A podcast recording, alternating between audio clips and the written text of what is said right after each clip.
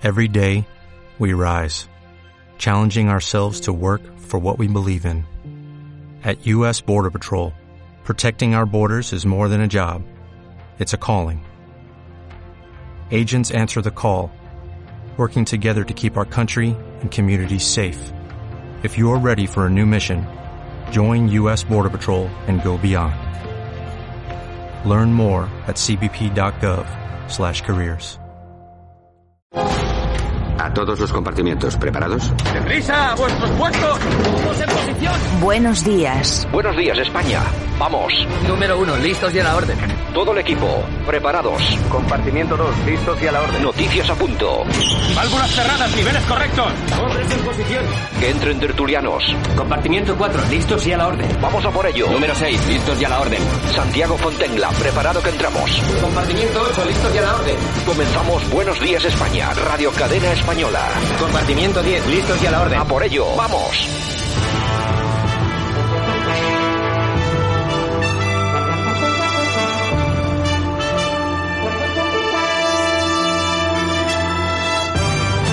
Buenos días España, aquí estamos. Una mañana más, eh, hoy es 12 de marzo del 2021, estamos aquí comenzando estos 60 minutos de radio, 60 minutos de información en los que, bueno, vamos a intentar llevar todo, por lo menos un análisis de todo lo que está pasando hasta vuestros hogares o no, porque esto se puede estar escuchando en directo eh, desde cualquier sitio, pero también a través de los podcasts, así que, bueno, ahí estamos. De todas formas, saludos súper cordiales de todos los que estamos eh, hoy aquí, también de Javier Muñoz en la técnica y por supuesto de todos los compañeros que van a colaborar hoy con nosotros. Por supuesto, también tendremos hoy tiempo reservado para la entrevista. Vamos a tener con nosotros a Carlos Izquierdo, que es vicesecretario de organización del Partido Popular de Madrid. Bueno, interesantes los temas, aunque ya podéis eh, eh, casi casi adivinar sobre todo eh, sobre qué temas va a pivotar la entrevista. Pues, el tema Ayuso, elecciones, etcétera, etcétera. Bueno, vamos a hablar con él a ver qué nos qué nos cuentan. Por otro lado, pues bueno, Sanidad notifica 6.255 nuevos casos de COVID-19, un aumento frente a la semana pasada, aunque la incidencia baja a 132, pero atención porque son ayer 166 los fallecidos por eh, COVID que hemos tenido en este país. Bueno, eh, sigue pues toda la polémica del, de la famosa moción de censura con la convocatoria de elecciones. Villacís le reprochaba ayer a Casado la decisión de Ayuso como gobierno de la comunidad.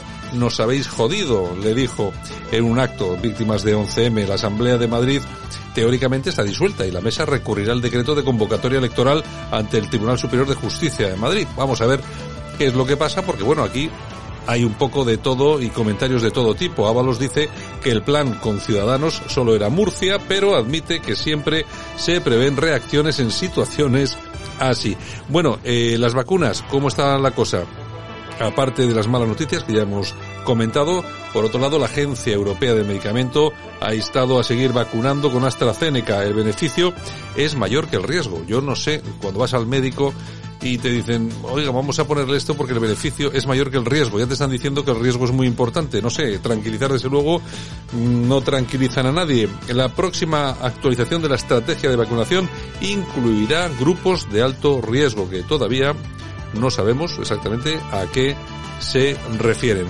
Las agencias de información y los medios también eh, han destacado durante las últimas 24 horas, hemos comentado antes sobre el tema madrileño, que Casado recibió una llamada de arrimadas tres horas después de que se hiciera pública la noticia de la moción en Murcia, es decir, que la cuestión estaba bastante clara. López Miras, por su parte, ya da por hecho que la moción de censura saldrá adelante con el apoyo de PSOE, Ciudadanos y Podemos.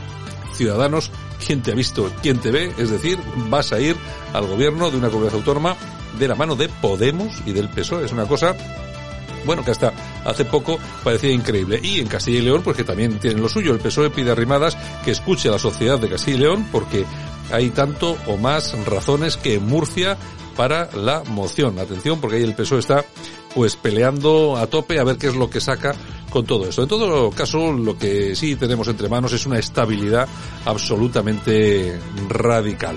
Y, y no solamente una inestabilidad política, sino también económica. Hoy el gobierno va a aprobar el plan para pymes y autónomos con 7.000 millones en ayudas directas. Vamos a ver cómo lo hacen, de qué forma y de qué manera, porque ya son muchos los autónomos que vienen eh, diciendo desde hace mucho tiempo que la situación es increíble, la situación es peor imposible, que todos sus negocios están en peligro y a mí, no sé ustedes qué pensarán, pero 7.000 millones en ayudas directas me parecen bastante poco. Lo dicho, va a estar el tema de Madrid sobre la mesa, que yo creo que es lo interesante, es la noticia del día. Vamos a ver también, porque ya empiezan a salir encuestas, encuestas que están hablando de mayoría absoluta de Partido Popular, siempre y cuando tenga el apoyo de Vox. El aumento de Vox en las encuestas es realmente importante. Así que hay que estar muy atento a todo esto. Vamos a ver cómo evoluciona la cosa y vamos a ver cómo puede quedar. Vamos a tener mucha, mucha, mucha marcha durante los próximos 45 días. Nosotros que vamos ya a por las noticias. Muchas gracias por habernos escogido. Comenzamos. Vamos allá.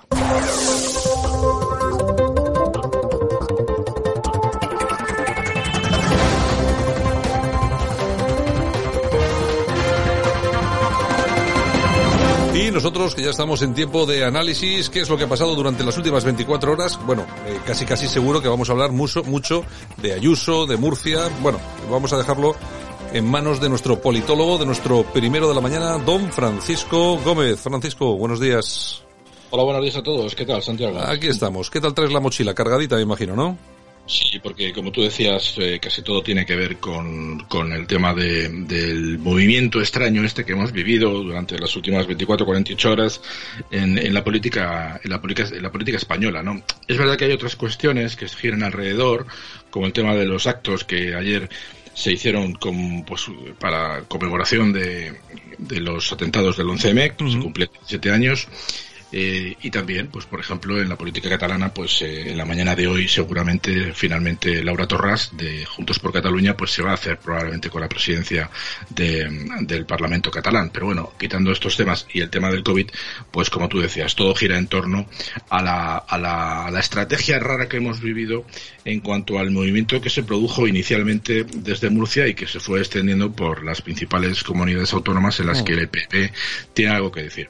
Aquí, si me permites, pues hay diferentes versiones. Al final eh, no sirve simplemente con escuchar las lacrimógenas declaraciones de unos y de otros, porque al final esto es como en el patio de colegio. Los unos echan las culpas a los otros y los otros a los unos, y aquí los únicos que han estado callados fundamentalmente han sido la parte de los socialistas, que la mayoría pues eh, no han querido entrar en trapo, aunque son los verdaderos artífices de toda esta estrategia. Y preocupantemente también los que no han querido intervenir en el asunto han sido los extremos, ni Podemos ni Vox, que no se han querido meter en este charco.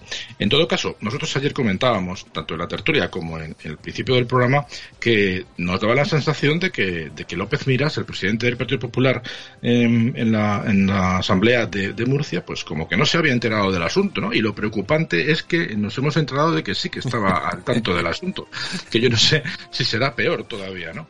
Y de hecho él lo comentaba, como vamos a escucharle, en una cadena de televisión. Vamos a oírle. Reconozco que, eh, que no creí, que o sea, yo confié en que iba a imperar el sentido de la responsabilidad. Yo confié en que en un momento tan complicado, tan difícil como el que estamos viviendo, con la situación más complicada del último siglo, con una pandemia en la que la cuarta ola está llamando ya a la puerta, en el que le estamos diciendo a la gente que esta Semana Santa no van a poder salir de sus comunidades autónomas, que no se van a poder juntar más de cuatro o seis personas, eh, que estamos tomando decisiones para salvar vidas, la verdad es que yo confié en, el sentido de la responsabilidad de mis socios de gobierno eh, y en que iba a primar el interés general por encima de sus intereses personales, ¿no? Y de la ambición por ocupar un sillón u otro.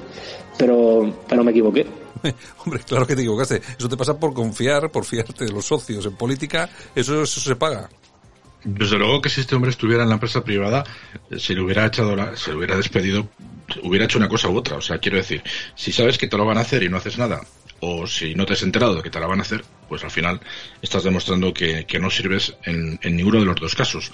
Ayer decía Isabel Díaz Ayuso en una de las muchas declaraciones en las que estuvo en los medios que ella por la noche estuvo hablando con Pablo Casado sobre la posibilidad de que al día siguiente le hicieron, le plantearan una moción de censura. Por lo tanto, algo sabían. Y del mismo modo ella también reconocía que eh, se, esperaban algo así eh, en Murcia. Por lo tanto, eh, la sensación que nos da, y una vez evaluando esto y analizándolo fríamente, es que para desde el punto de vista del PSOE, la, reacción lógica que el PSOE pensaba que, que, el Partido Popular podía haber tenido a nivel nacional era la de López Miras en Murcia, es decir, no hacer nada, por no creerse que Ciudadanos podría, podría eh, finalmente traicionarlos como así ha sido. Vamos a escuchar a Inés Arrimadas porque nadie se puede creer lo que, lo, que nos cuenta aquí ni lo que ha estado contando en, por muchos platos y radios en las que ha estado. Vamos a escuchar a Inés. Estabilidad tremenda. Ayuso lleva desde hace mucho tiempo queriendo adelantar elecciones. Yo creo que lo sabe toda España y estaba buscando cualquier excusa y al final quiere hacer pagar a los madrileños el vacunagate del PP de Murcia. Y por cierto, en Murcia el PP es que no quería socios, es que quería cómplices. Y nosotros no podemos ser cómplices, podemos ser socios, como somos en Andalucía, como somos en Castilla y León, como hemos sido con lealtad en Madrid hasta el último momento, porque al final la que ha roto el pacto y ha convocado ha sido Díaz Ayuso. Nosotros, si hubiéramos querido presentar una moción de censura, lo habríamos hecho y no lo hemos hecho. Y al final quien ha roto el pacto en Murcia ha sido el PP con sus incumplimientos y quien ha roto el pacto en Madrid ha sido Ayuso. Me parece una tremenda irresponsabilidad y aquí yo creo que hay alguien frotándose las manos, que es el señor Iglesias, porque ve que en vez de seguir adelante con los gobiernos donde sí se cumple el pacto, el PP unilateralmente ha decidido intentar dinamitar los puentes. Yo también me tengo que alegrar de que no todo dentro del PP es lo mismo, ¿no? No todos son iguales y el señor Moreno Bonilla y el señor Mañueco, pues con responsabilidad y con mucha madurez y sensatez, pues evidentemente eh, siguen adelante los pactos porque nosotros seguimos adelante con los pactos. Bueno, pues ahí estaba Arrimadas. Yo no sé si hay que creerle mucho lo que dice.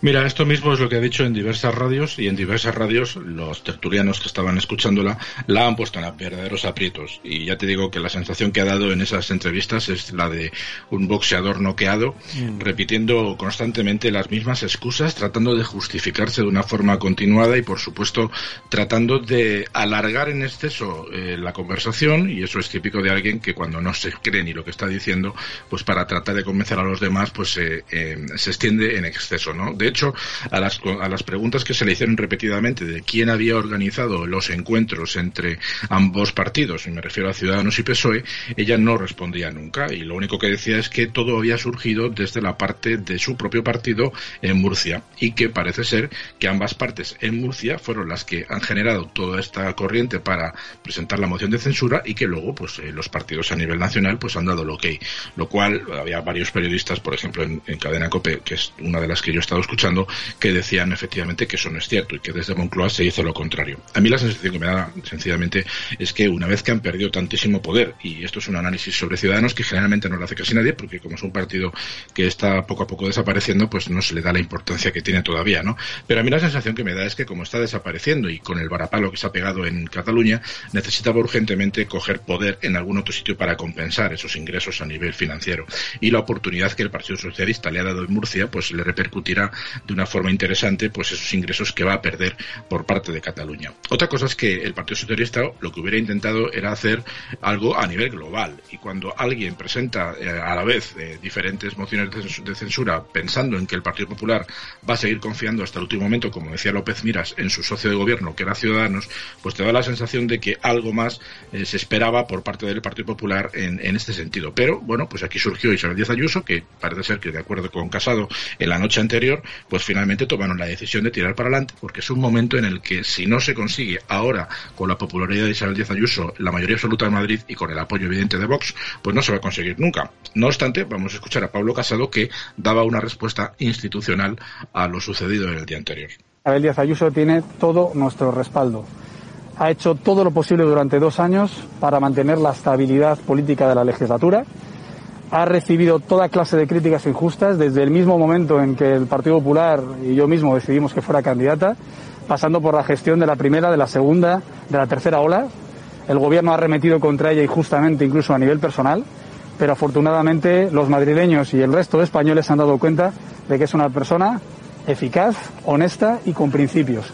Lo que representa ahora mismo Isabel Díaz Ayuso es seguir defendiendo la libertad en Madrid, para bajar impuestos, para que abra la hostelería, para que vuelva el turismo, para que se pueda elegir colegio libremente, para que haya educación concertada, para que se pueda elegir hospital, para seguir abriendo hospitales públicos, para seguir abriendo kilómetros de metro en la Comunidad de Madrid. Y enfrente lo que tenemos es el socialismo de siempre, que ha creado más paro y menos oportunidades para los madrileños. Bueno, ya estamos en plena campaña electoral, ¿eh? Sí, sí, yo creo que Casado habla en plan eslogan y desgraciadamente pues no entra al medio de la cuestión. Y el medio de la cuestión es que en Ciudadanos obviamente hay dos corrientes, una corriente que esperaba de este movimiento apoyado por el Partido Socialista, instigado además eh, desde presidencia. Y también tenemos eh, conocimiento que desde la Secretaría de Organización, porque Ábalos y su gente estaba metido en las negociaciones, eh, bueno, pues entendemos que hay una parte que estarían, habrían estado dispuestos a tirar para adelante. Y de hecho cuando se le pregunta Inés Arrimadas, que en el caso de que las mociones de censura, de censura hubieran seguido hacia adelante y hubieran finalizado en el caso de Madrid, que, se hubieran apoyado a Díaz Ayuso. Y ella ha contestado que no, que no le van a apoyar, con lo cual está justificando efectivamente estos movimientos. Y como te digo, da la sensación de que hay dos partidos en Ciudadanos, que se ha partido en dos, en una parte más moderada, inclinada seguramente hacia la parte más liberal, eh, conservadora, por decir algo así, que sería la parte del Partido Popular, y luego, por supuesto, la parte más progresista, que es la que todos conocemos, que es la que generalmente ha estado impulsando medidas en Madrid y poniendo palos en las ruedas para perjudicar y a nivel nacional han estado constantemente ayudando al Partido Socialista y poniéndose a su servicio. Vamos a escuchar a Begoña Villacís, que ratifica la parte moderada de Ciudadanos y, por supuesto, nos da tranquilidad a los ciudadanos de Madrid. Yo sé que es un agradecimiento sincero, incluso sé que mi llamada no era necesaria porque porque cuando gobiernas bien y cuando hay una relación de confianza, pues eh, la verdad eso te da mucha certidumbre y yo creo que lo más importante es que le da mucha certidumbre a los madrileños. Pero yo creo que era necesario hacerlo, aún así. Eh, yo creo que en política eh, los gestos no sobran y más en momentos como los que estamos viviendo, en el que se están moviendo muchas cosas y en el que nosotros, José Luis y yo, tenemos decidido que todo el movimiento y toda la convulsión que sufra España, nosotros vamos a ser un refugio. Vamos a dar seguridad a los madrileños. Sabemos que tenemos que acompañarles en un momento tan singular y tan difícil. Sabemos la responsabilidad que tenemos como gobernantes y la asumimos, la asumimos en primera persona. Bueno, ahí está Villacís, que con Tony Cantó yo creo que son ahora mismo la punta de lanza, por lo menos lo salvable de Ciudadanos, ¿no? Sí, bueno, es que toda la punta de lengua. Iba a decir precisamente que solamente nos falta escuchar a, a Tony Canto, que yo las declaraciones que le he escuchado en, el día de ayer, simplemente lo que ha dicho es que va a esperar para hablar con la dirección nacional del partido y después, pues que tiene muchísimas ganas de hablar. Imagino que querrá dar su punto de vista y ya veremos de qué manera, de qué manera finalmente Tony Canto reacciona, ¿no? Pero bueno, hay muchísima gente que está diciendo que es probable que no apoye en esas rimadas porque no está para nada de acuerdo con este giro que pretendía dar. Una cosa es evidente y es que cuando se pretende dar un giro como el que ha impulsado el Partido Socialista, el objetivo era muy claro, conseguir más poder territorial, lo cual es necesario gracias a la muleta que representa el Partido de Ciudadanos y cuando uno hace este tipo de maniobras es porque primero hay que alcanzar el, poder autonómico y el local y una vez que lo tienes asentado te podrías plantear quizás adelantar unas elecciones a nivel nacional. Como esto ha salido mal, pues me da la sensación de que los acuerdos con los podemitas van a seguir de momento para adelante porque parece ser que Castilla León y Andalucía pues la cosa va a salir o va a seguir más o menos tranquila y en Madrid pues tendremos que ver si finalmente Ayuso consigue eh, incrementar eh, de una forma muy importante el número de escaños y luego con el crecimiento que se espera de Vox que también debe ser importante pues eh, alcanzar una coalición para que estos dos partidos pudieran gobernar. Por parte del PSOE, simplemente para terminar, decirte que siguen buscando eh, entre el desecho de tienta pues algún candidato que esté dispuesto a, ser fustigado por parte de Rocío Monasterio y de Isabel Díaz Ayuso, que menudas dos, de momento dicen que tienen a, dicen que tienen a Margarita Robles, a Reyes Maroto o Teresa Rivera, o sea que vaya tres. Vaya, vaya tercera Vaya tres. Mm, entonces, claro, de la, la, duda es si, si, Margarita Robles estaría dispuesta a aceptar y dejar de ser la ministra de, de Defensa para pasar a ser la candidata del PSOE madrileño. Bueno, había gente que dice que no, que bajo ningún concepto, que está muy a gusto en su sitio, pero bueno, al final seguir en política de cualquier manera y seguir ingresando bien, y en la Junta y en la, Asamblea de Madrid eh, el, el, el portavoz del partido, el principal partido de la oposición, gana bien, y si no que se lo pregunten al señor Gabilondo, que posiblemente pase a ser defensor del, del pueblo, con lo que ya veremos finalmente si, si alguna de estas tres se anima, pero vamos, que ni las tres juntas llegan a alcanzar, como decía un tuitero, ni una micra de polvo de la sola de los talones de Ayuso, pero bueno, ya veremos cómo se van se van produciendo los acontecimientos, Santiago. Bueno, pues vamos a ver qué pasa este fin de semana y el lunes contaremos a todos nuestros oyentes, pues eso, todo lo que volvemos a traer para ellos, bien analizado y cocinado, de lo que ha sucedido durante, durante el fin de semana. Un abrazo, Francisco, hasta el lunes. Igualmente, igualmente, buen fin de semana. Escuchas Buenos Días España. Aquí no nos callamos el otro día en el radio que eh, tiene el compromiso firme de que usted no va a entrar en una moción en Madrid. Eh, usted, eh, Ciudadanos, evidentemente. ¿Eso es así? ¿Usted se ha comprometido con el PP? Bueno, es que mm, me he comprometido con todos los españoles a que quien presente una moción de censura en plena segunda ola es un irresponsable y tiene un problema moral. Y me vale lo mismo para Vox, que la vamos a votar y debatir en apenas dos días, como quien quiera en plena segunda ola, el Partido Socialista o Podemos, plantear una moción de censura en Madrid. Tendríamos que estar todos juntos luchando, trabajando. Se está muriendo gente que ha votado a todos los partidos o que odia a todos los partidos y no nos va a votar a ninguno nunca más. Por tanto, dejémonos de tonterías, dejémonos de luchas en el Congreso. Os he decir el otro día en el radio que eh, ah, tiene el compromiso firme. Estaba yo escuchando aquí. ha quedado retratada. Oye, yo, eh, ¿cómo mienten? Es, es, que los políticos, ¿cómo mienten? Es, es increíble. Yo estoy alucinando. Lo hacen ¿eh? fenomenal, ¿eh? Pero todos, ¿eh? Aquí no se libra ni Dios. Aquí no se libra nadie. Fíjate. Y el que no miente no está en política. Tú fíjate, arrimadas con el cariño que le teníamos cuando en Cataluña hizo lo que hizo, entre otras cosas, ganar, los mares. ganar, ganar las elecciones, que uh -huh. se dice pronto, pero eh, Ciudadanos en Cataluña ganó las elecciones, que por cierto, eh, una serie de diputados que prácticamente ha perdido más de 30. Bueno. Pero bueno, esto lo último, este, esta especie de golpe, perfectamente organizado por el gobierno con la complicidad de ciudadanos, que ha salido en parte mal y en parte bien, pero bueno, por lo menos lo de Madrid ha salido bastante mal. Pero vamos a ver, es que esta gente nos estaba vendiendo uh -huh. permanentemente la honorabilidad de la política, criticando al Partido Socialista, de los seres y de compañía, criticando al Partido Popular. Ya veremos ahora en Murcia, va a tener que pactar con el PSOE y con Podemos. Claro, vamos a Al ver. tiempo, vamos, a, va- vamos a ver ahora qué pasa cuando tenga que, que pactar con Podemos. Efectivamente. En fin, en fin, en fin, en fin. Ay, ay, ay. Buenos días, España. Este, este es el ministerio de todas las mujeres. Este En Radio Cadena Española no nos cansamos. No nos cansamos de madrugar. No nos cansamos de contar la actualidad. No nos cansamos de decir las cosas claras. En fin, que no nos cansamos de tocar los temas más importantes. No nos cansamos. Hoy no ha habido música de, hoy no ha habido mujeres. y nos has quitado las mujeres. Mujeres, mujeres, mujeres. Oye, no te preocupes. no ya no podemos citar a la ministra en los créditos del programa. Que sí, que sí, hoy va la primera. ¿Ah, sí? Porque Ah. es nuestra ministra favorita. Ah, o ¿Ves sea tú que- por dónde? O sea que algo había en ello. Exactamente, nuestra superministra Irene Montero que ha participado en un foro, un foro titulado, no te lo Sí. pierdas, Autónomas con derechos, emprendemos feminismo.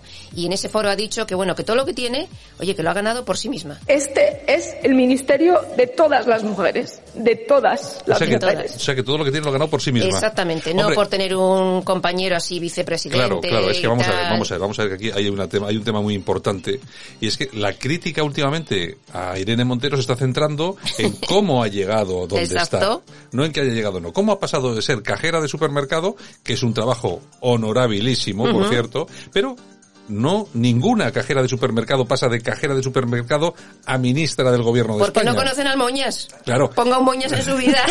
Claro, entonces, si encuentras un moñas, pues igual sí. Claro. Y entonces, la, la crítica se está centrando en esto. Y claro, la, la mujer está negra, dice, todo el mundo anda diciendo, soy, el- la, soy la comidilla de toda España, que, que está diciendo que he llegado donde he llegado porque me he abierto de patas. Eh, prácticamente, esas son, Prácticamente, prácticamente. siento ser tan bruto horas mañana, Exactamente. pero prácticamente lo que estamos pensando unos cuantos. Ay, señor, te va en el sueldo, querida Irene. En fin, bueno, y la Cruz Roja que impide a la policía ir a interrogar a inmigrantes sin orden judicial en Canarias. Tócate las narices. Mm, Tal bueno, cual.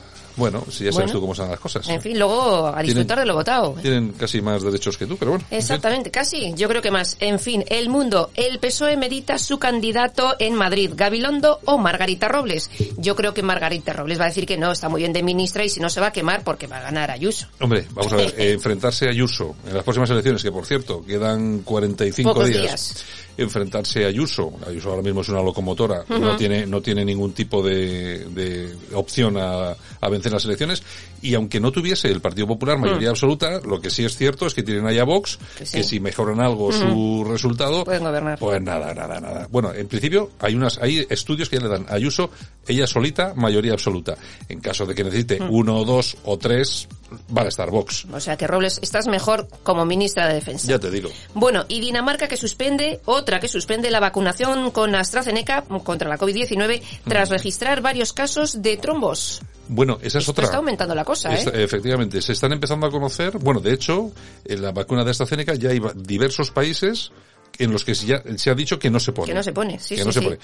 En otros países están diciendo que no, que no, que no pasa nada. Entre ellos, España. Mm. Pero ya no sabemos ni conocemos. El gobierno ya nos está dando datos ¿eh? de posibles alergias que se esté teniendo a, a esta vacuna y a Mm. las demás. Es decir, hay silencio absoluto. Si en los primeros días sí supimos que había Sí. enfermeras, tal y Mm. cual, que habían tenido algún tipo de alergia, pero es que ya no se está contando nada. Si no sabemos, ahora mismo no sabemos si hay gente que está muriendo de esto. Efectivamente, ni lo vamos a saber. Bueno, y el diputado andaluz de Ciudadanos, Fran Carrillo, ayer ha estado que se salía. ¿Qué ha ha dicho, ¿Qué ha dicho, ha ¿Qué ha dicho, estoy hasta los cojones de todos nosotros, tal cual, ¿eh? No es una palabra mía, ¿eh? O sea, se, ha encogido. eh, Exactamente. Digo, digo, se, se ha inclu- incluido, incluido. Efectivamente, dicho, damos vergüenza. Hay muertos, decenas de muertos, y estamos con las mociones de censura. Está muy cabreado, muy cabreado. Bueno, no me hay, extraña, ¿eh? hay un sector de ciudadanos que está cabreado, no, está muy cabreado. Entre ellos, Begoña Villacís, que no, que no sabía nada de todo lo que ha pasado, Tony Cantó, que yo, que, que con ellos dos son, bueno, los buques insignia ahora Sí, mismo de Ciudadanos, sí, sí. y luego, pues, diputados como este que acabas de comentar, que, que se han enterado por Twitter. Claro, que se han puesto, pero ¿qué, ¿esto qué es? ¿Pero cómo que estamos ahora mismo con el PSOE de Bildu y de Esquerra es, Republicana? pactando. O sea, hemos nacido en Cataluña para precisamente luchar contra el separatismo y tal, y ahora nos apoyamos en esa gente o apoyamos a esa gente. Efectivamente, ni más ni menos. Bueno, ¿qué diario? El Ministerio de Interior le compra a Marlasca una cinta de correr por 2.800 euros. El pobre ministro, oye, tiene que desestresarse en algún sitio y 2.800 euros. O sea, vamos, lo normal, ¿no? Oye, que se compre un e-walk que cuesta 20 euros al Lo está anunciando por televisión 20 euros Que se lo al mes. pague él, que se lo pague él. Oye, ¿a cuántas personas podemos dar de comer en las colas del hambre con 2.800 euros? Pues a unas cuantas, ¿no? En fin. Bueno, al español, y seguimos con Ciudadanos. Ignacio Aguado que dice, Isabel Díaz Ayuso quiere ser la reina sol y juega con la vida de las personas. Mira, querido Naranjito, vete a Supervivientes que vas a estar mejor. O sea, ¿Por qué supervivientes? porque dice que le gustan los programas de Ah, Telecinco, pues que se vaya a Supervivientes que va a empezar en breve, mira. Pero tú fíjate, tú fíjate cómo es la política, que un día estamos dándonos abrazos y besos y al día siguiente eh, somos capaces de decir cosas del contrincante político como estas, de Exacto. estás jugando con la vida de las personas, Manda estás jugando con la muerte. Es que la política es así. Pero no te lo pierdas, porque va después a rimadas y suelta, dando lecciones, como siempre. Ha dicho al Partido Popular que la ruptura con Ciudadanos mantendrá a Sánchez y Iglesias en el poder durante muchos años. Pero es que está hoy dice Arre y mañana so. ¿Cómo, cómo ha dicho? ¿Cómo, cómo, cómo? Le dice al PP Sí, sí. que eso- la, que la ruptura con Ciudadanos mantendrá a Sánchez e Iglesias en el poder muchos años. Eso es Pero falso, eso es está- falso. Está, está, Vamos de a ver, verdad. Ciudad- Ciudadanos ya es un partido en descomposición. Exactamente, Eh, ni aquí, más ni menos. aquí vamos a ver, la- yo aquí llevamos muchísimo tiempo, pero años, o sea, no es que nos lo hayamos inventado antes de ayer, años diciendo que la atomización de la derecha va a perpetuar en el gobierno a Mucho la tiempo, izquierda. exacto. Bien. Cuando hablamos de atomización de la derecha, estamos hablando, hablábamos en aquel entonces de Ciudadanos, PP y Vox eh, Ciudadanos, olvídate, porque ya hemos visto ayer o antes de ayer en lo que se ha convertido y va a desaparecer. Han cavado su tumba, bueno, me imagino que cogerán unos buenos sueldos y puestos en el PSOE, etcétera. Pero claro, ahora estamos hablando de la división de la derecha entre el PP y Vox. Bien, ya no es lo mismo. Vamos a ver, ahora ya no estamos hablando de atomización, estamos hablando de dos partidos. Antes había tres. Sí. Esto, eh, eh, vamos a ver, el paradigma ha cambiado, porque ahora es mucho más fácil que antes que entre dos partidos como estos, aunque tengan sus diferencias, sí pueden, sí puedan conseguir las cifras suficientes Mm. para poder gobernar. Exacto. No es como antes, que eras tres y encima había uno que era intolerante con Vox, como era Ciudadanos, a que ahora tengamos a Partido Popular y Vox y que estoy convencido que el, el primer gran acuerdo, si no se produce mayoría absoluta de, del PP en Madrid, va a ser el de la comunidad. Sí, sí, ¿Eh? sí, y vamos a ver gobernar juntos al Partido Popular y a Y a Vox. Y entonces vamos a tener que escuchar mucho eh, a los socialistas decir que la extrema derecha, que bla, bla, bla, Bueno. pero va a ser la eh, eh, demostración empírica de que en este país se pueden llegar a acuerdos entre PP y Vox, es decir, entre la derecha, y se puede gobernar, y se puede echar a Pedro Sánchez y toda la red. Bueno, y no, no, no, no quiero, no, quiero incriminarme. Exactamente. Bueno, tomamos nota. Bueno, y nos vamos a moncloa.com. Esquerra no habla con Salvador Illa desde el 14F. El efecto ahí ya, pues parece que no ha sido todo lo bueno que pretendían Oye, algunos verdad. en el PSOE, ¿no? Oye, oye, es verdad que, en Cataluña, ¿qué pasa al final? ¿Qué están haciendo? Sí, andan hablando unos y otros, pero Illa ha desaparecido. ¿Han trabajado Illa, algo? Illa, Illa, maravilla. Yo, yo le vi el otro día en el programa de Salvados que había dicho en tema de las eh, de las uvas, eh, Mm. que había eh, había seguido las uvas a través del canal de Ibai.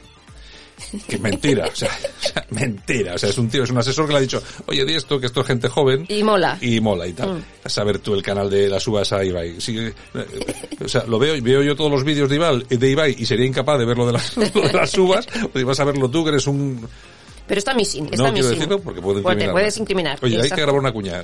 Este, este audio queda tapado porque se podría incriminar. Y, la censura. Bueno, y el Congreso que va a elegir a O'Donnell Orza como representante en la Comisión de Transparencia y Buen Gobierno. Pues, mm, eh, Todo dicho, ¿no? Ta- También Mm. podías incriminarte. ¿Verdad que sí, sí, Santiago? Sí, si digo lo que pienso Pues no sobre Don El Orza. Eh, Y algunas cositas y- que sabemos. Y algunas cositas que hay por ahí, mejor, es mejor no hablar Mejor porque, no mejor no hablar porque nos podemos, nos podemos encontrar en el juzgado mañana. Exactamente. Bueno, el confidencial. Pero bueno, oye, vamos a ver. Pues se puede buscar, ¿eh? Yo no voy a decir nada. Tirar de meroteca. Ustedes se meten en Google y en Google y ponen O'Donnell Orza, Pim, San. San- San Sebastián, problemas legales. Y lo que salga es lo que ha salido. Yo no les, yo no he dicho nada. Lo que salga es lo que ha salido, ¿eh? Exactamente. Bueno, pues como te decía, el confidencial, Dori Mahali, presidenta de la Asociación de Ayuda a las Víctimas del 11M, asegura que sin saber el autor intelectual ni financiero del 11M, nunca cerraremos el duelo. Claro. ¿Y qué ha dicho Vox en el Congreso? Pues que cuando gobiernen, que será pronto, pues investigará y sabremos la verdad. Pues hombre, no sé si gobernarán, pero eh, vuelvo a lo que he dicho antes. Si gobiernan el PP con Vox, Ujú. vamos a saber muchas cosas. Sí. Porque yo creo que, bueno, vamos a ver, que luego Vox, es que esto es- yo siempre lo digo. Una Es como, es- es como cuando llega el presidente de los Estados Unidos. Yo es que yo cuando llegue, bueno, cuando llegas tú al presidente, llegas a la Casa Blanca, te bajan abajo al sótano, a la sala de guerra esta, Esto famosa. sí, esto no, esto sí, te esto sientan, no. te sientan y entonces te explican la verdad de las Mm. cosas.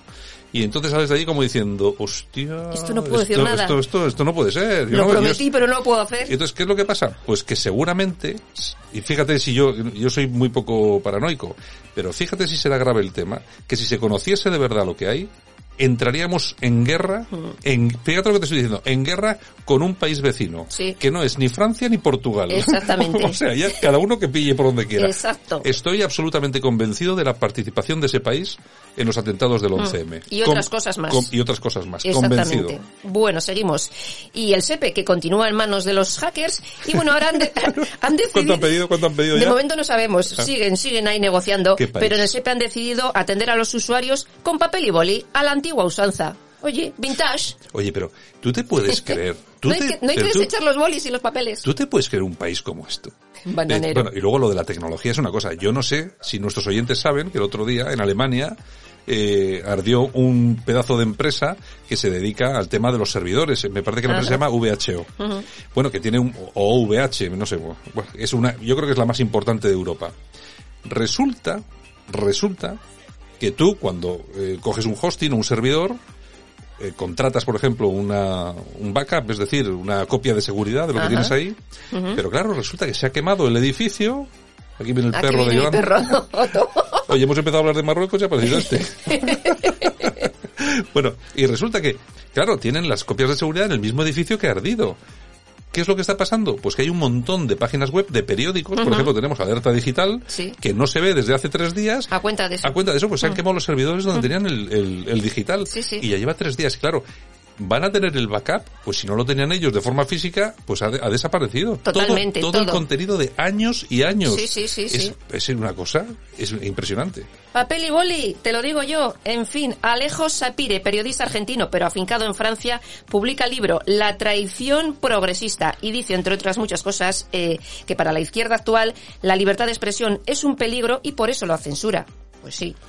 Bueno, es, que, es que vamos a ver, todo- to- toda esta gente que habla de libertad de expresión, se le llena la boca de Ya libertad de expresión, lo primero que hacen es intentar censurar la libertad. Eso es. Desde las redes sociales hasta los pequeños medios de comunicación, los digitales, y la persecución permanente de todo aquel que denuncia determinadas cosas, como te ha pasado a ti misma, Sí, sí, por sí, denunciar cosas relacionadas y vinculadas con el extremismo islámico y tal y cual y una cosa y otra.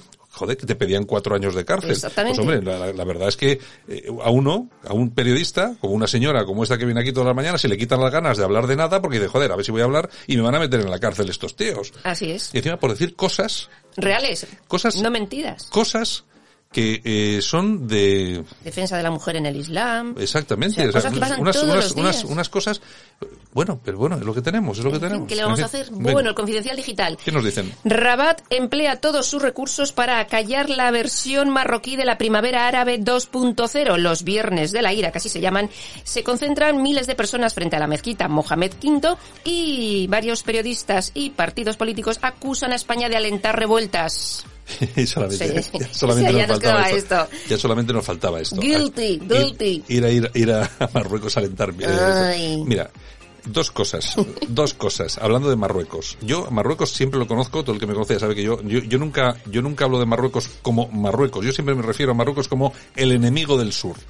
Bueno, hay dos cosas. Una, aquí entrevistamos al, exmi- al exministro de Asuntos Exteriores Margallo. Sí. Nos lo dijo con absoluta claridad. Un día paramos un barco que era del rey por Sí. equivocación y nos costó la semana siguiente Ujú. 15.000 inmigrantes ilegales en las costas españolas. Sí. Y luego, dos, aquí tenemos un colaborador, que es el coronel Enrique Vivero, coronel de la Legión, que nos explicó detalladamente, no hace mucho tiempo, el poderío militar de Marruecos Sí. con el apoyo de Estados Unidos y cómo en breve, en breve periodo de tiempo va a superar la potencia del ejército marroquí a la española. Claro. Así que cualquier cuestión que pase por considerar a esta gente amiguetes nuestros, fatal. Y cualquier cosa que pase por alentar revueltas, que encima son todavía más radicales que lo que hay ahora, Pues imagínate. pues peor.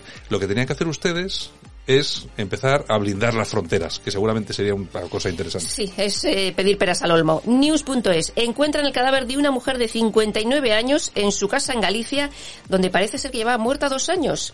Resulta que había obras en la calle, había un coche aparcado ahí y Mm. bueno, había que quitarlo y tal. Sí, sí, sí. Y gracias a eso, pues dieron con la casa, no contestaban y no contestaban, entraron en la casa, se ponen a investigar y aparece la mujer muerta. Pero no te lo pierdas, que tenía hijos. Ah, sí. No sé. Yo, mm, Yo, sí, pero es la realidad. dos años sin saber de tu madre aparece muerta. Bueno, de todos modos también te voy a decir una cosa. Hay de todo. Vamos a ver, es que hay buenos hijos y malos hijos, Y hay, buenos hay, buena- padres. hay buenas madres y, y malas madres.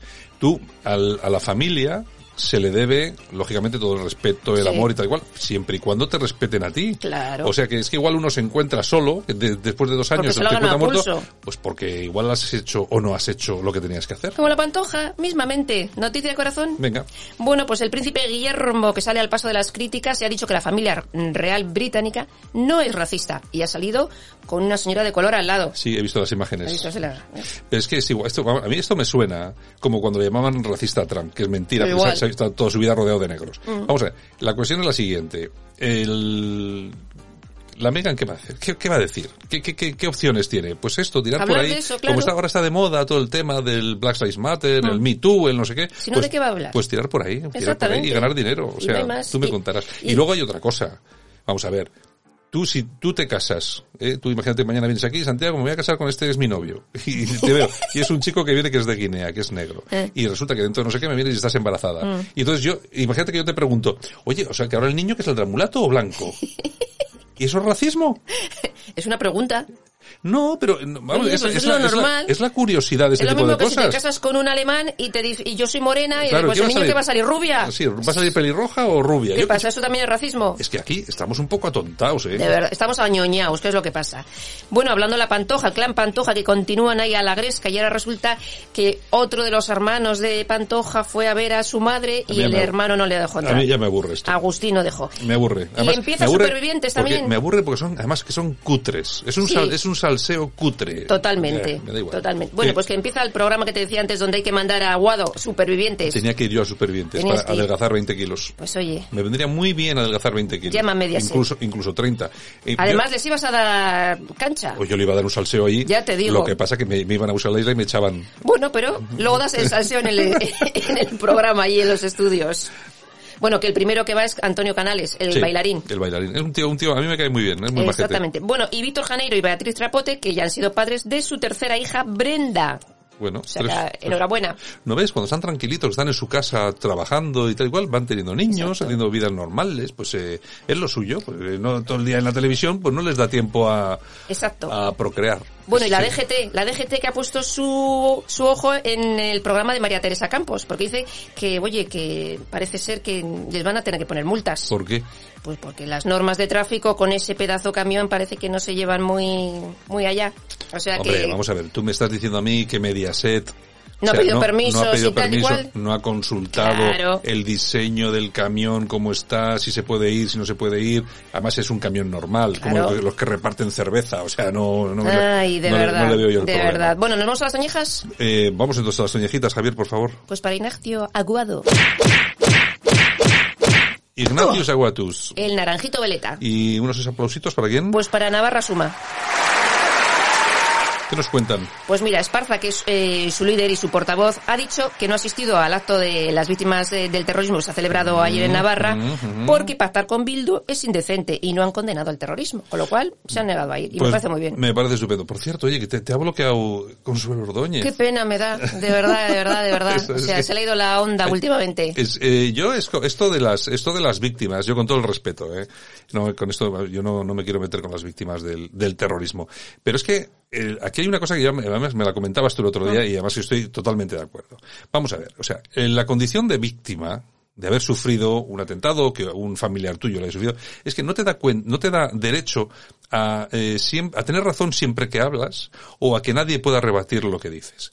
Resulta que Consuelo Ordóñez ha dicho de Vox, ¿eh? Que Vox se ha querellado contra COVID, ¿eh? Y ha hecho muy bien. se, eh, ha hecho unos comentarios eh, que Vox ha entendido que lo vinculaban con actos terroristas, que me parece muy fuerte. Muy fuerte. Consuelo Ordóñez no hace más que sacar fotos en sus redes sociales de Santi Abascal, con, con Salvini, con Marine Le Pen, no sé qué. Yo no sé si tiene algún tipo de tema raro con Abascal o no, pero lo cierto es que cada vez que hablas de política, amiga Consuelo, cada vez que hablas de política que politizas a las víctimas del terrorismo, no haces más que perder credibilidad. Hace años que la perdió Consuelo Ordóñez. En fin, ¿Qué le vamos a hacer? Vamos con nuestras con nuestras efemérides.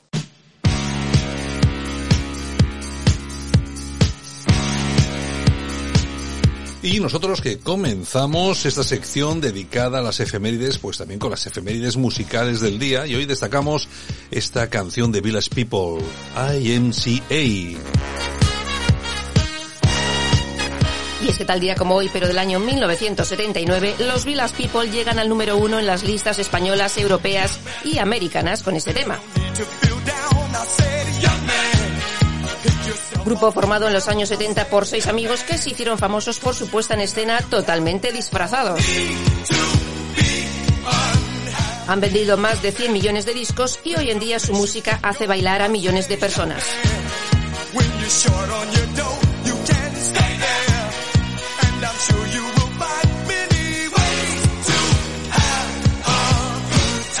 Pero aparte de los Village People, también tenemos otras cosas. Más cositas, como tal día como hoy, pero del año 1894 en Missouri se venden las primeras botellas de Coca-Cola.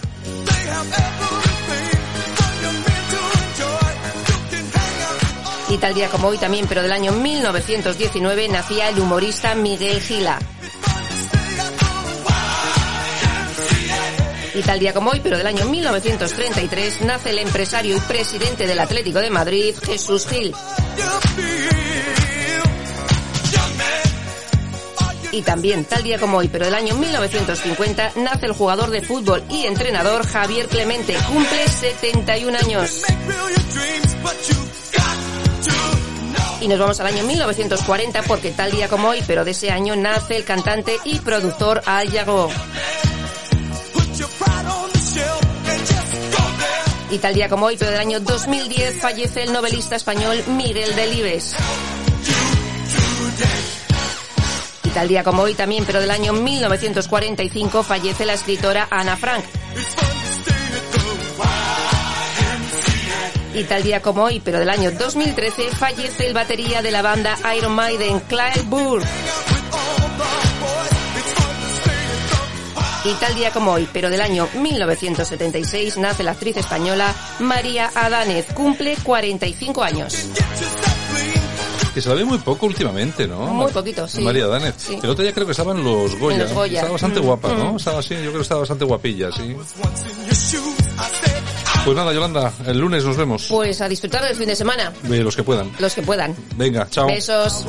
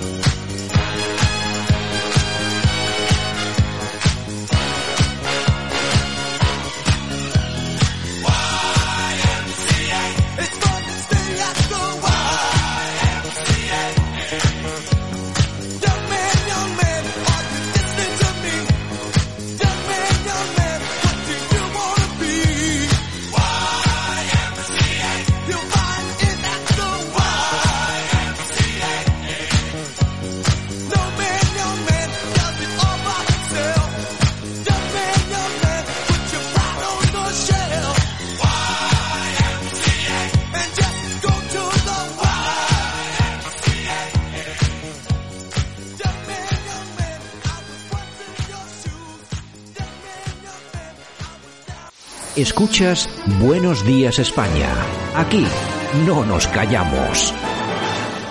Vamos hasta Madrid, ahí tenemos a don Francisco Gómez. Don Francisco, buenos días otra vez. Hola, buenos días, ¿qué tal? Aquí estamos. Bueno, y nos vamos, nos quedamos, no vamos, nos quedamos en Madrid porque al otro lado de la línea telefónica tenemos a don Carlos Izquierdo, que es el vicesecretario de organización del Partido Popular de Madrid. Don Carlos, ¿qué tal? Buenos días. Hola, muy buenos días. Bienvenido a Buenos Días España, aquí a Radio Cadena. ¿Qué tal todo? Pues fenomenal, la verdad es un placer estar otra vez más aquí y bueno, muy contento y encantado con la vida. Nos, alegra- nos alegramos enormemente de tenerle de nuevo aquí. Eh, vaya panorama el que se ha dibujado en, en Madrid, en, en el entorno político, lógicamente, ¿no?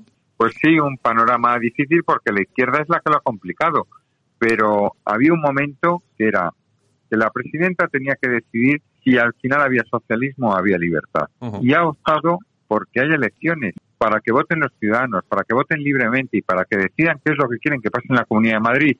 Y hemos visto cómo toda la izquierda y ciudadanos también se han visto involucrados en una acción con tal de que esto no sea así, que haya una moción de censura, pero que al final esto tiene los días contados.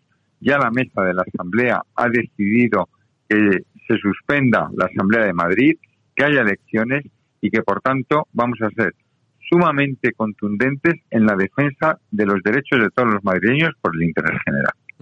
Eh, do- don Carlos, la, la política es política, pero mm, lo humano también hay que tenerlo siempre en cuenta. Después de todo esto, ¿se sienten ustedes decepcionados con, con Ciudadanos? Pues muchísimo, porque han demostrado que son- no son un partido coherente, eh, han estado desde el principio de la legislatura fastidiando completamente el gobierno de la Comunidad de Madrid. Muchos de los proyectos que teníamos en mente no han salido adelante, han perjudicado mucho a los madrileños y lo que queremos es que los madrileños por primera vez puedan tener un gobierno en condiciones, que voten libremente y que al final eh, esas políticas que hoy se necesitan de libertad, de crecimiento, de bueno, mm, de defender los intereses de todos, pues salgan adelante.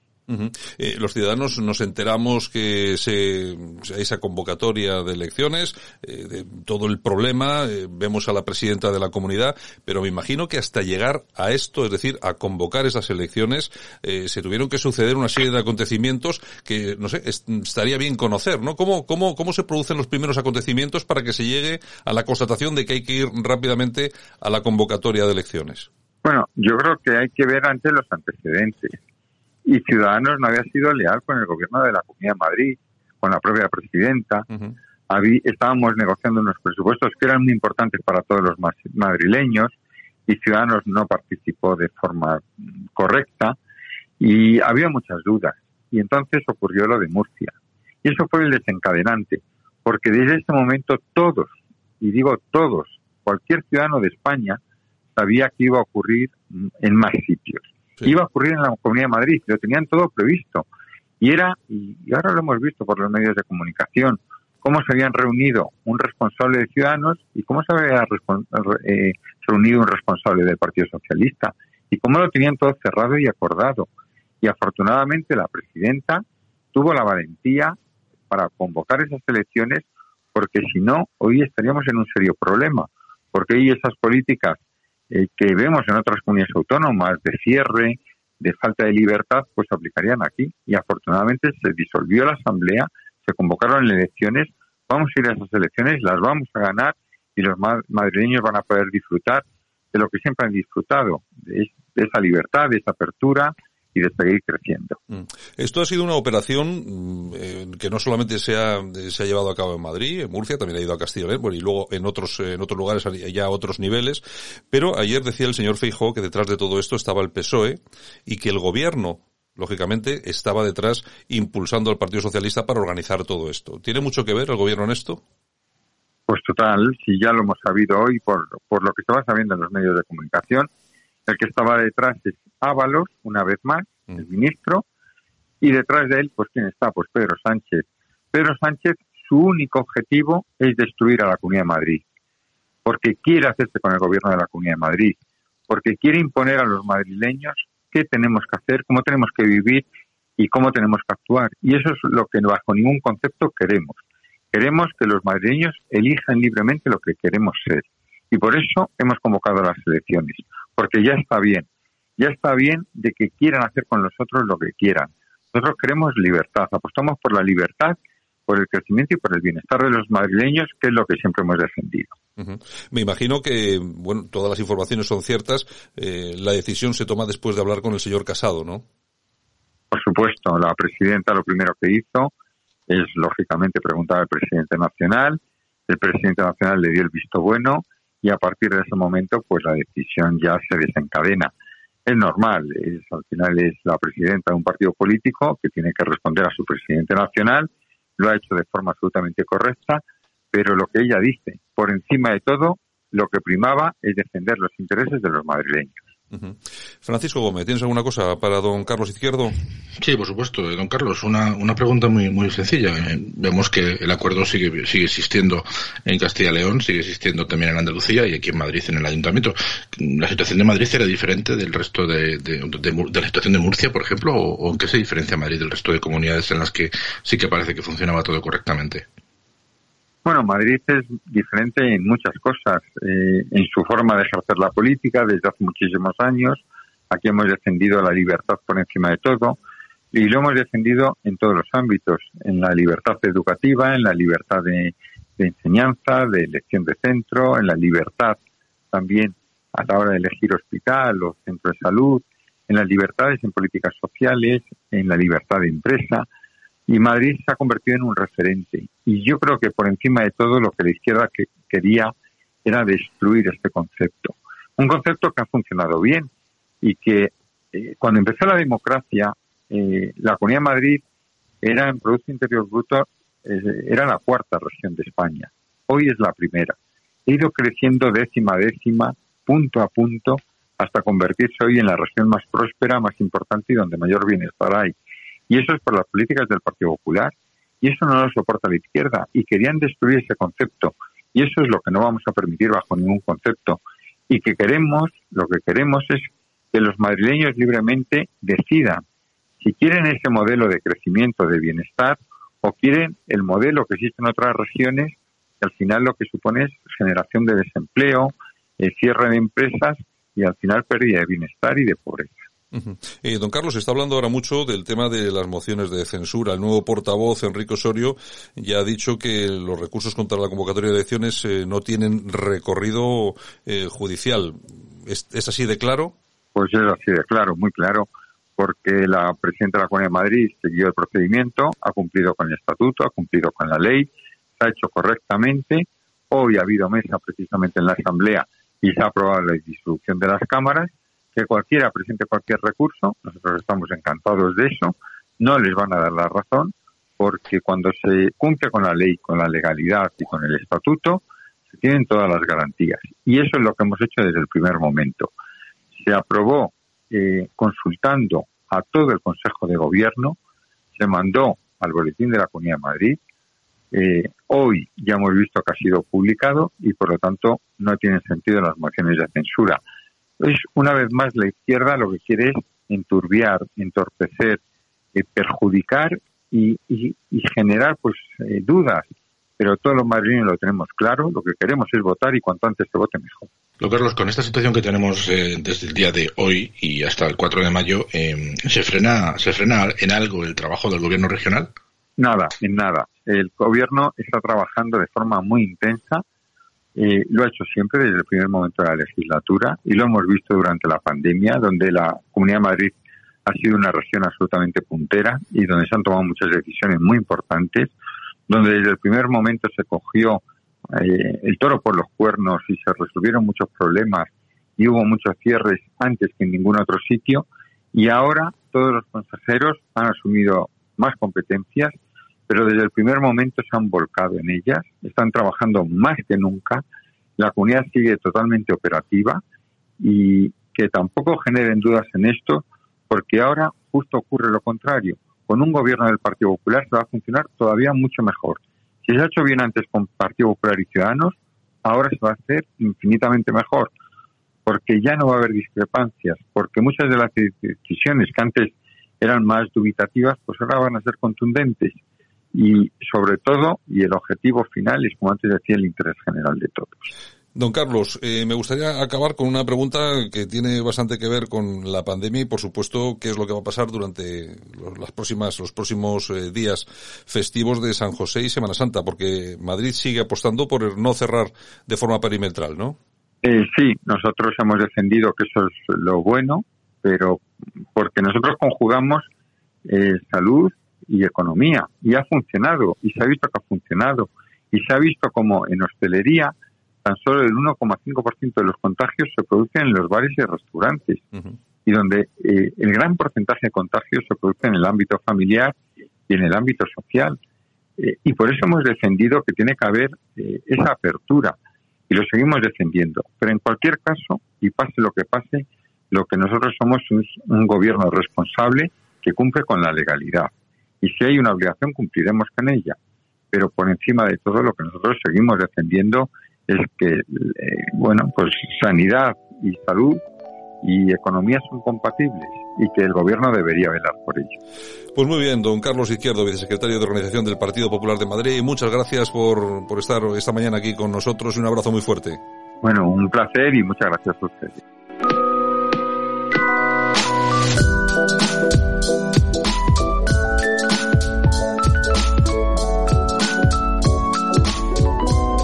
Y esto ha sido todo. Saludos súper cordiales de todas las personas que hicimos posible este programa. También Javier Muñoz en la técnica y este que os habla Santi Fontenla. Nos queda el fin de semana por delante. Disfrutad, cuidaros, porque el lunes estamos aquí con Buenos Días España. Chao. Hasta el lunes.